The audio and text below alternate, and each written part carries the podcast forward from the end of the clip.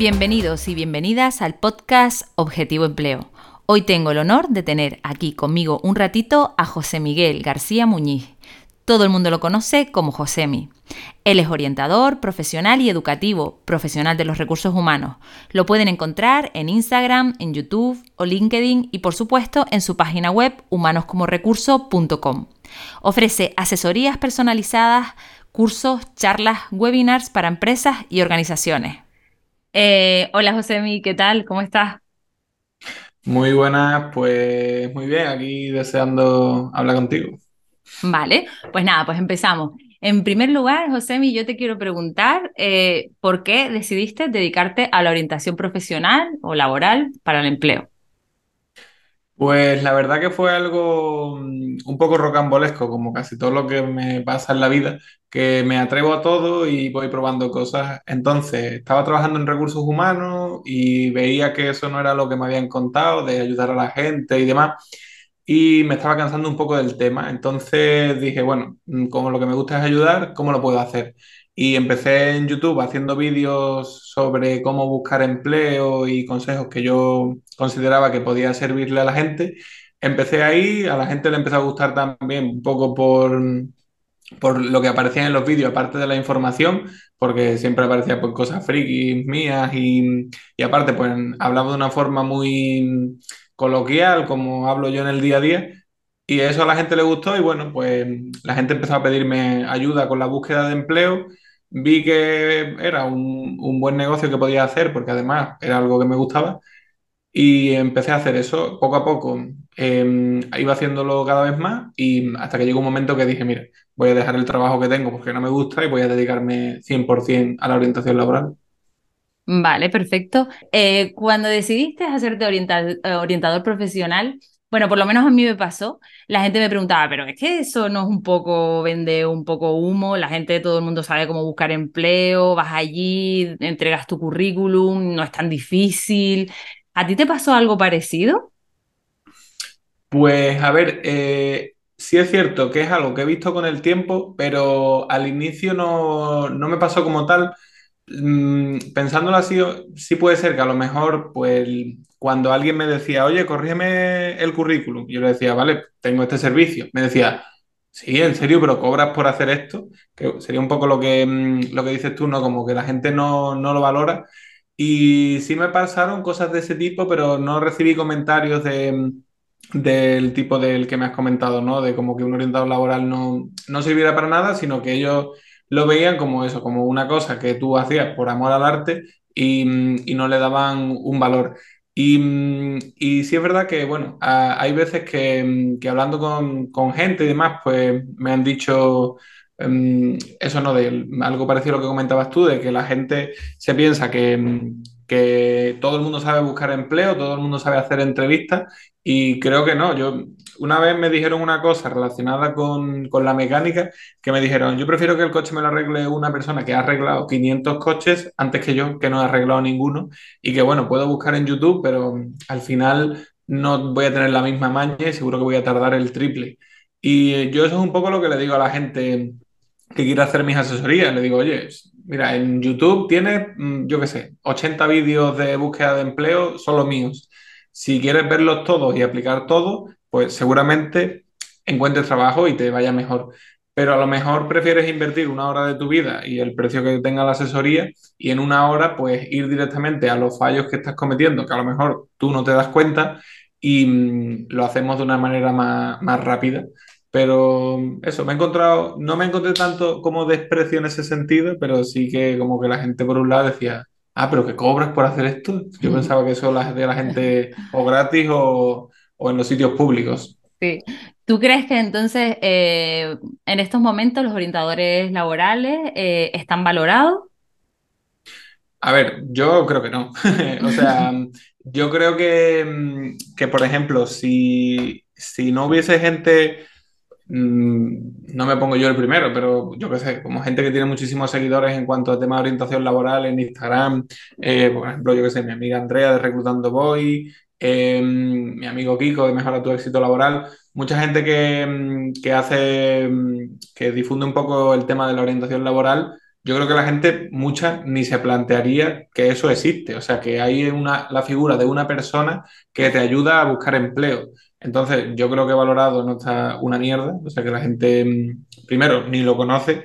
Y segundo, eso, que la mayoría se piensan que, que tú eres el que está allí en la oficina de empleo que te paga un ente que no se sabe cuál es y que le haces el currículum en base a lo que te diga. Así vamos, yo creo que no está valorado para nada. Claro, yo, yo también considero ahí que la gente también viene con una experiencia, ¿no? De lo que dices tú de las oficinas de empleo, que de orientación laboral poco, por lo menos por mi, por mi experiencia. Yo me acuerdo de ir a la, la, oficina de empleo y decirle, mira, tengo la carrera, tengo el FP, tengo tal, y me dice el orientador ahí, ¿qué quieres que te diga?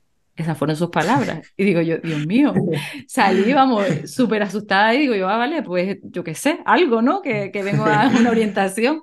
Yo creo que ah, eh, de, de, esos años que yo estoy hablando, que es hace mucho tiempo, hasta ahora, yo creo que se ha profesionalizado un poquito más eh, este, esta labor, ¿no? Y se le ha dado un poquito más de importancia. Sobre todo también mmm, resaltar eh, los posts que pones tú en LinkedIn de cuando ayudas en una asesoría, la gente que te da las gracias, eso es súper bueno porque la gente se da cuenta de que lo que estás ofreciendo pues tiene sus resultados, porque al no verse, ¿no? Los resultados, eh, la gente también son como muy reacios a decir gracias a él o gracias a ella conseguí empleo, ¿sabes? Como que siempre se quieren poner como la medallita, no, claro, claro, él me dio consejos, pero claro, todo lo demás lo hice yo, o tal, está claro que tenemos que dar nosotros ese empujón, ¿no?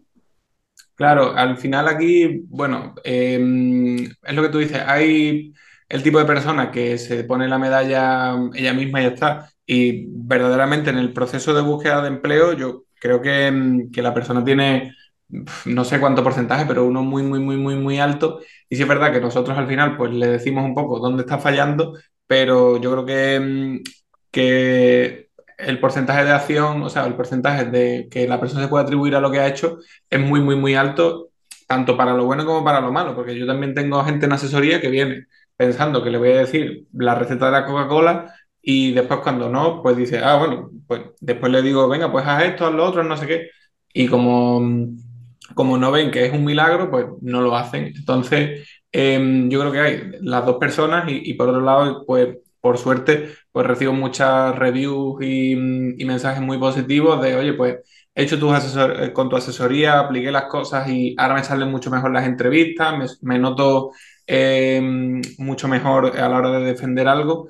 Y mm, yo creo que al final, o sea, yo lo comparo mucho con el psicólogo, que es una persona que te va a ayudar, que te va a dar herramientas, pero que si tú te da, le das herramientas y no la va a usar, pues evidentemente no va a cambiar nada. Pero mm, creo que eso, que son las dos partes importantes y, mm, y eso y también, pues como tú dices, ayuda mucho cuando alguien dice, oye, por fin he encontrado trabajo después de no sé cuántos meses, y la gente dice, hostia, y lo ayuda a una persona, pues a lo mejor a mí también. Y yo cada vez que pongo una review de esa en, en mi perfil de LinkedIn o donde sea, al día siguiente tengo cuatro asesorías más. Claro, porque la gente está viendo el resultado, está claro. Y una pregunta que te quería hacer yo así súper cotilla. Eh, hay gente con la que empiezas una asesoría y yo creo que ya por tu olfato ya sabes que esa persona, ya sea por su perfil o por sus ganas o por su interés o lo que sea, va a conseguir trabajo en, en breve. Hay otras que está claro que le va a costar más. ¿Tú tienes algún número de asesoría eh, en el que digas, ya no puedo más, no te puedo ayudar porque es que no, no sé qué, qué estás haciendo mal o no me haces caso o no sé, creo que contigo mm, tenemos las cosas perdidas? ¿Te pasa ver, mucho? A ver, hay dos casos, ¿no? Por ejemplo, hoy mismo he hecho una asesoría a una persona que, que ya lo hacía todo bien. Entonces, eh, en ese caso yo me siento bastante mal porque digo, hostia, es que no te puedo dar una solución, lo que te puedo decir es mejorar ciertas cosas un poquito. Entonces, bueno, ahí la persona, yo creo que Iba a decir si es inteligente, no, pero mm, porque es desprestigiar, no, pero que yo creo que la persona también tiene que valorar que a lo mejor si lo que está haciendo una persona experta te está diciendo que está bien, pues por lo menos ya sabe que seguir un poco por, por esa línea. Y mm, esas situaciones sí es verdad que me, me resultan un poco incómodas, ¿no? Sobre todo para mí, por cómo soy yo, por eso, por- porque siempre prefiero decirle a alguien, oye, la estás cagando aquí, cambia esto, porque así seguramente tenga más éxito. Pero sobre todo el caso que me encuentro, no es ni mucho menos el mayoritario, pero sí me encuentro mucha gente que, que sé de más que, que por una cuestión de actitud no va a encontrar trabajo, porque estoy viendo que le estoy diciendo, oye, pues yo qué sé, lo típico, yo vivo en una ciudad muy pequeña, ¿no? Donde hay muy poca oferta laboral. Pues yo siempre le digo a una persona en una situación como la mía que no vale solo con apuntarse a ofertas, que tienes que hacer mucha búsqueda proactiva, de ir tú, de apuntarte y de escribirle a la persona, de si no hay una oferta, escribirle también. Y, la gente no lo hace. Y yo por, por cómo soy, que siempre digo que, que, yo tengo la cosa de que a mí me gusta ayudar a la gente, pero si a mí me gustase mm, drogarme, pues yo qué sé, lo haría también porque me gusta simplemente. Entonces, como a mí me sale la vena de ayudar a la gente, yo a la gente le he dicho, mira, que de verdad, que si me tienes que preguntar 50 cosas, pregúntame. Que si después de la asesoría me tienes que, mm, yo qué sé, hay gente hasta que me ha ofrecido llamarla por teléfono de forma totalmente gratuita y sé de más que, ni me va a preguntar más, ni, me va mm, a hacer ninguna duda, ni, ni, me va a contactar, ni me va a enviar el currículum corregido.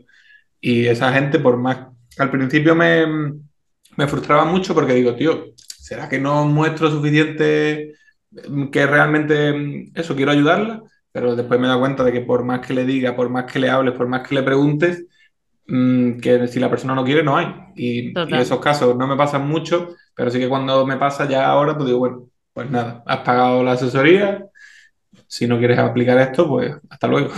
¿Y no te pasa que eh, a veces la gente que pide los servicios que ofreces o que ven a la asesoría o que cuando haces un, un webinar, un, no sé, un curso, ¿no tienes la sensación de que hay gente que quiere que se lo hagas tú? O sea, que, que o sea, que como yo tengo mi currículum hecho, yo soy un súper profesional porque he estudiado esto, esto y esto, he trabajado en esto y en esto, yo creo que yo lo tengo todo hecho. O sea, yo quiero que tú me digas o, que me hagas, ¿no? Eh, un poco ese trabajo que yo no sé hacer o que no, por lo que no me sale trabajo. Mira, a mí me pasa una cosa muy curiosa que cuando yo soy el tío menos comercial del mundo y cuando alguien me pregunta por una asesoría, le digo realmente lo que pienso. Y por ejemplo, cuando alguien me dice que quiere regalarle una asesoría a un familiar, a su pareja, a un amigo, lo que sea, siempre le digo, habla con él y pregúntale si quiere, porque me ha pasado muchísimas veces de que tiene una asesoría con alguien que se la han regalado y no y es que no ha aprovechado una mierda. O sea, pero es que prácticamente sin echarme cuenta. Y mm, aquí me voy a tirar piedras a mi tejado, pero bueno, prefiero ser sincero cuando a mí me han contratado también veces em, organizaciones em, que, que, son como ONGs y cosas así, ¿no? y me han dicho, oye José, te damos 10 personas para que le hagas a cada una una asesoría de, de una hora.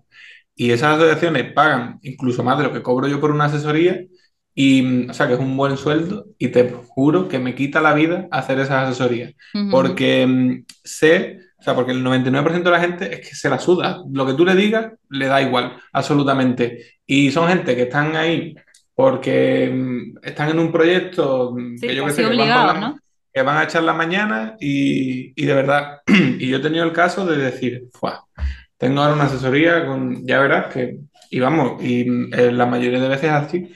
¿Y por qué pasa esto? Pues porque a esa persona hacer la asesoría le sale gratis y como le sale gratis no valora una mierda eh, el trabajo. Sin embargo, la persona que me ha pagado eh, el dinero que vale mi asesoría, pues está ahí que hasta el último minuto quiere aprovecharlo, yo lo entiendo. Y, y hay veces que me quedo más tiempo y me quedo hasta un cuarto de hora más. No me importa, pero por eso, porque la persona quiere aprovecharlo. Lo que es gratis no se valora. Está claro. En pocos casos, o sea, mm, muy pocos casos, yo te diría que menos de un 10% de las asesorías que he hecho, que a la persona le salió gratis, la han querido aprovechar de, venga, vamos a ver qué hago, vamos a ver qué, cómo están las cosas, qué estoy haciendo mal, qué puedo mejorar. Vamos, veces de... Siempre cuento una que me, que, me, que me... Vamos, en ese momento me entran ganas de matar a la persona. Me, mm, un viernes por la tarde. Em, la asesoría era además, imagínate, a media tarde, a las 7 o por ahí. Y mm, que claro, me había quedado sin hacer nada para hacer la asesoría. Pues no se conecta la persona, lo llamo. Oye, mira, que es que soy José, no sé qué. Ah, sí, sí, que teníamos la asesoría. Digo, vale, te vas a conectar y me dice, no, es que estoy en la calle. Y digo, pero, ¿y eso? ¿Sabías que teníamos la asesoría? ¿no? Sí, sí, pero vamos, yo salí igualmente. Y, y es como, tío, pues yo qué sé, vale que no la quieres hacer, pero avísame, ¿sabes? Por lo menos, ¿no? Y eso, y se la suda porque le sale gratis. Mm, Vale, y Josemi, tú que has estudiado psicología, eh, ¿haces muchas veces de psicólogo cuando estás asesorando? O sea, motivación, autoestima, eh, todo eso. A ver, eh, de forma complementaria te diría que casi siempre. O sea, de hecho, siempre que a alguien le digo, por ejemplo, hoy estaba hablando con una persona y le he dicho, mm, tranquilízate porque vas por el, por el lado correcto y lo estás haciendo muy bien. Y, mm, y siempre les digo, me gustaría que estuvieras en otras asesorías para que viera que esto no se lo digo a todo el mundo, que se lo digo realmente al que pienso que lo va a hacer. Entonces, de forma complementaria te diría que casi, casi, casi, casi siempre. Después hay otras veces que es que el 90% de la asesoría es eso. Me acuerdo, por ejemplo, de un caso, si es que de verdad ese día, creo que ha sido la, única asesoría que he sentido como un hormigueo en el estómago de una persona que mm, me dijo, mira, Josemi, ha dado la casualidad de que ayer me llamaron para trabajar y como ya tenía la asesoría, pues bueno, no te la he querido cancelar. Y le dije, si quieres, te devuelvo el dinero, ¿eh? que no pasa nada. Me dijo, no, no, no, vamos a hacerlo. Bueno, pues eh, nos pusimos, no sé por qué, a hacer la carta de presentación y la persona era incapaz de hablar de ella, pero incapaz. Ujú. Y acabamos la asesoría y mm, de verdad, mm, nombrando sus cualidades, defendiéndola sin preparársela, un montón de cosas. Y te lo juro que yo la escuchaba hablar y, y, y eso, y se me, se me revolvía algo en el estómago de, de decir, hostia, esta persona hace una hora no era capaz de ni decir qué cualidad tenía y ahora está mm, hablando así y, y le veías tú una sonrisa en la cara de que ella misma se estaba dando cuenta de eso, que te, te lo juro, eso mm, es la que más flipada me queda. ¿Y, y qué crees tú que funcionó ahí? ¿Que le hayan dado el trabajo antes o que estaba ya mm, No, sereno? no, a ver, que porque ya le habían dado el trabajo y cuando empezamos no era capaz de, de describirse de ninguna manera. Yo creo que al final aquí es, es cuestión de, mm, de primero hacerle ver a la persona que tiene Mm, esas cualidades. O sea, yo siempre intento, además que lo has nombrado antes, yo no le quiero vender la moto a nadie. Si alguien me cuenta algo que eso no se puede hacer, se lo digo. Pero yo pues empiezo, oye, ¿qué cualidades consideras que tienes tú? Eh, pues que no sé, bueno, ¿qué te dice tu madre que se te da bien? Pues mira, esto, esto y esto. Venga, vale. ¿Tú has hecho alguna vez algo por lo que creas que, por ejemplo, no, soy muy organizada? ¿Tú has hecho alguna vez algo por lo que creas que eres organizada? Sí, claro, yo hago esto, o esto, o esto. Entonces, poco a poco la persona va viendo que realmente hace cosas por las cuales tiene esas cualidades y al final, pues, se da cuenta de, hostia, es que sí, es que no me está diciendo este chaval, tienes cualidades por tenerlas, es que yo hago cosas porque muestran que tengo esas cualidades. Entonces, poco a poco y paso a paso. Sí, yo por lo menos una cosa de las que suelo hacer es decirle a la gente que se preocupe por preguntarle a la gente que tiene alrededor qué cualidades tienen y qué defectos tienen. Yo creo que es la mejor forma así, que un poco se den cuenta, porque la gente está como muy enlatada, ¿no? Suele decir casi siempre lo mismo, además repiten lo que dice la oferta. Que la oferta también tiene mucha culpa en todo eso, porque las ofertas, o sea, proactivo, tal, no sé qué, siempre Mm. repiten lo mismo. Entonces, ¿qué, qué hace la gente como lorito? Sí, vamos, totalmente. Y yo, de hecho, siempre que hago un vídeo intento mostrar que, mm, que la gente tiene que sacar de ahí un patrón e intentar aplicarlo a su caso, pero nunca decir exactamente, si vas a una entrevista, por ejemplo, si yo hago un vídeo y digo, si vas a una entrevista tienes que decir que eres proactivo, no sé qué y no sé cuánto, y ese vídeo lo ven 30.000 personas, va a haber 30.000 personas diciendo lo mismo. Entonces, me parece que el reclutador va a decir, tío, este tío no me está engañando, ¿no? Que muchas veces no saben no lo- ni lo que es la proactividad, vamos, que no te lo saben claro, explicar. eh, yo muchas veces cuando preparo entrevistas lo que hago es preguntarle por una de las cualidades que tiene puesta en su currículum y la mayoría de gente no sabe responderme. Y digo, si no sabes argumentar porque tienes esa cualidad, ¿por qué coño la pones en el currículum? Es al final es pegarte un tiro en el pie. Mm, Pero yo creo que al final el problema mayoritario aquí es que la gente no se plantea qué cualidades tiene, ni mucho menos. Bueno, igual que cualidades, te digo que tampoco saben explicar cuál es su trabajo, ni qué es lo que hacen, ni nada de eso. Y mm, porque al final no están acostumbrados a comentarlo así, están acostumbrados a, a quejarse del trabajo, que lo entiendo perfectamente, y, mm, pero no a describir lo que hacen, cómo lo hacen y ese tipo de cosas. Y una pregunta que te iba a hacer que me intriga. Eh, ¿qué- quién te los, o quiénes te lo ponen más fácil, los junior o los senior? Hostia, pues a ver, Normalmente, es que claro, a ver, la dificultad, por ejemplo, del junior es que al no tener experiencia, eh, muchas veces es difícil eh, llamar la atención y a lo mejor, pues, tienen que hacer mucho más esfuerzo que una persona que ya tenga experiencia. Entonces, esa es la situación por defecto, pero claro, después entra en juego lo que, lo que estamos hablando de, de si la persona tiene ganas o no tiene ganas. Eh, yo creo que mm, como normalmente lo que se busca es la experiencia, te diría que como más fácil me lo pone un senior porque por poco que haga ya tiene la experiencia y al final si, si, más o menos se la pones bien en el currículum y eso, lo van a llamar. Pero si un, si un junior no tiene experiencia, entonces más fácil que tengan resultados los seniors, pero después que, mm, que de que me lo ponga más fácil a mí en cuanto al trabajo, te diría que la verdad que me sorprendió mucho, mucho, mucho, mucho, mucho, de que no he tenido prácticamente ninguna persona así senior, que es lo, el típico eh, prototipo que se tiene en la cabeza de uno, un senior no te echa cuenta. Pues creo que no he tenido casi ningún senior que me haya dicho que yo lo haya notado que como que le estoy diciendo no le convence, ¿sabes? Mm, la verdad es que, que no he tenido nunca esa sensación. Mm, vale. Pasamos un poquito a la parte de las ofertas, ¿no? Que también hay que hacer ese match, ¿no? Con la gente que tú asesoras. Eh, las ofertas están un poquito, bueno, las que se publican, eh, que son las que vemos todos y tal, em, están un poquito sobreactuadas, vamos a decirlo así, inalcanzables, ponen demasiadas cosas, la gente se asusta cuando ve las ofertas. a ver, yo siempre digo que las ofertas son la carta a los Reyes Magos. Y al final, em, ¿qué pasa? Que estamos en una situación eh, laboral en la que las empresas tienen la sartén por el mango, pero de una forma muy descarada. Entonces, ¿qué pasa? Pues que la empresa dice, bueno, ¿me hace falta que hable alemán? No, pero como si lo pido, seguramente se apunte a alguien que tenga alemán, pues para adelante. Entonces yo creo que piden a tope, pero piden a tope, a tope, a tope, y es algo que, por ejemplo, me alegra mucho que en el sector IT pasa al revés. En el sector IT, la gente de recursos humanos se tiene que meter la lengua en un sitio que no voy a decir, porque no sé si este podcast es más 18 o no. Tú tranquilo, tranquilo. Di lo que quieras.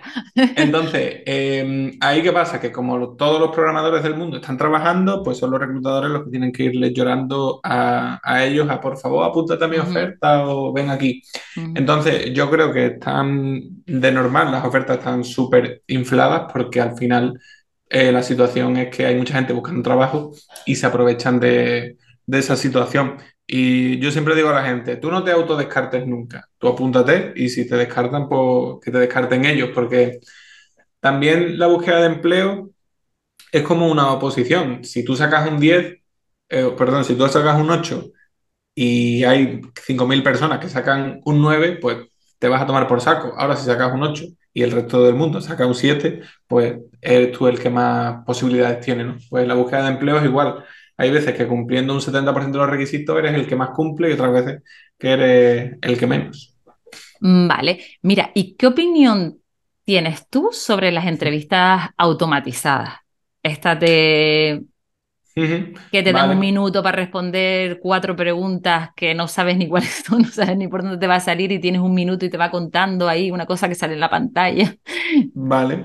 A ver, yo pienso que para cosas del tipo tienes o no tienes del, estilo. Tienes, por ejemplo, imagínate que hace falta un certificado de algo. Pues tienes ese certificado. Em, ¿Tienes eh, qué nivel de inglés tienes? Explícanos algo en inglés, por ejemplo.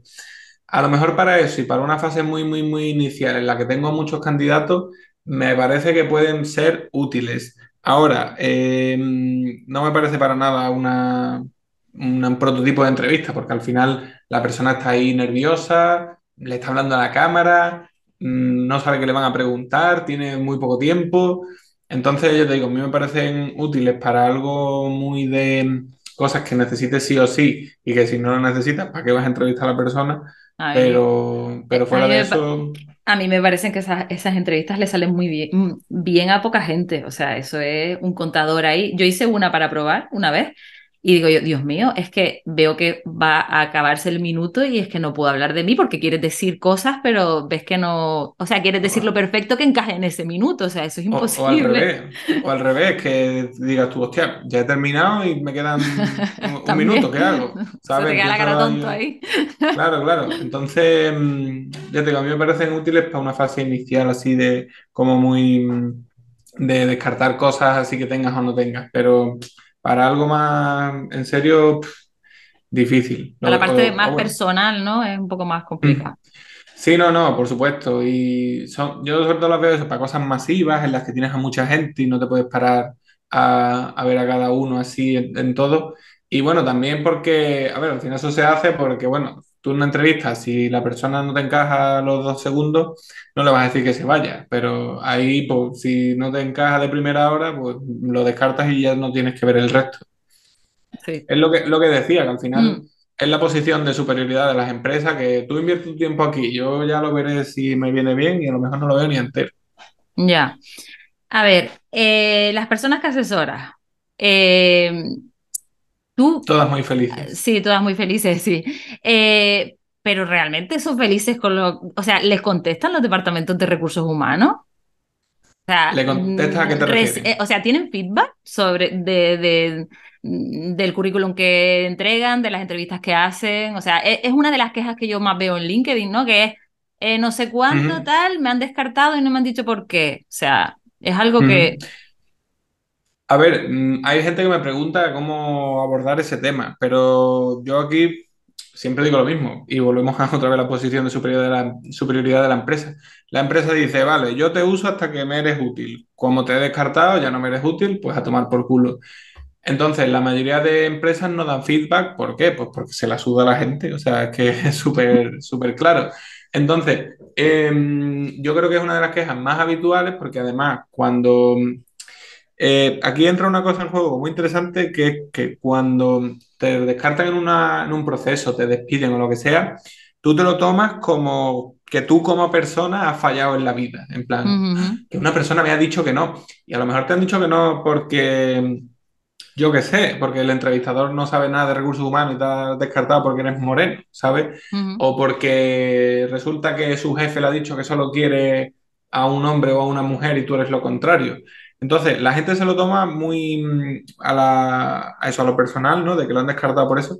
Y al final la gente, lo, como se lo toma a lo personal, quiere saber por qué lo han descartado. Y el problema es que eso, que como las empresas se la suda porque ya no le eres útil a la empresa, pues no, no lo dan. Entonces, yo es algo que siempre veo, ya sea en, mi- en las personas que asesoro yo o en el resto de gente, y creo que, mm, que hasta que las empresas no tomen conciencia de que eso es mala publicidad para ellas, porque yo recuerdo una vez que me llamaron para descartarme, allá por el 2018, y te lo juro, se lo conté creo que a todo el mundo.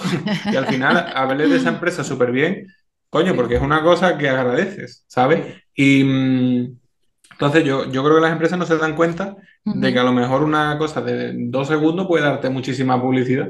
Después, bueno, se pondrán a hacer cosas de responsabilidad social corporativa y a decir Sí, que sí. son todo, todo employees. Yo también opino como tú, que un correíto, un, yo qué sé, una llamada, tal, dos segundos, pues yo creo que eh, hace que eso, lo que dices tú, la publicidad de la empresa, pues tiene, tiene otra visión. Y para terminar, Josemi, eh, te voy a hacer una pregunta que le hago a todo el mundo que, que viene a mi podcast, que es que si tú pudieras o empezar de nuevo, ¿elegirías este trabajo? Mm, a ver, primero te digo que yo nunca soy de, de pensar que algo que he hecho no debería haberlo hecho, porque al final creo que estoy donde estoy por todas las cosas que he decidido. Y te puedo responder a la pregunta de mañana me gustaría seguir siendo orientador laboral. La verdad es que sí, yo ahora mismo estoy, es el trabajo en el que más feliz estoy desde que mm, empecé a trabajar, Em, por todo, por porque ayudo a la gente, porque la gente, por regla general, cuando paga la asesoría es un servicio que valoran mucho, porque he conocido a mucha gente, ya, por ejemplo, yo que sé, a ti mismo, pues te conozco gracias a hacer vídeos en YouTube. Hace tres años, tío, ya. Imagina. a tope, y, y todavía te sigo hablando. Entonces, eh, que es algo que a mí me encanta. También digo que, por ejemplo, seguramente si yo trabajase de orientador laboral, en- eh, yo que sé, en una organización y demás, seguramente me querría pegar un tiro. Pero yo, digamos que tengo todas las condiciones para que a mí me, me guste mi trabajo y, y disfrute de él. Perfecto.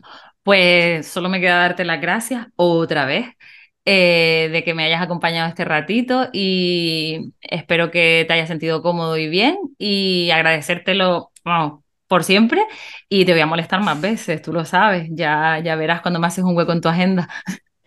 Sí, no, la verdad es que creo que eres la persona que, mm, pues, que más he hecho cosas con ella sin haberme pagado nunca.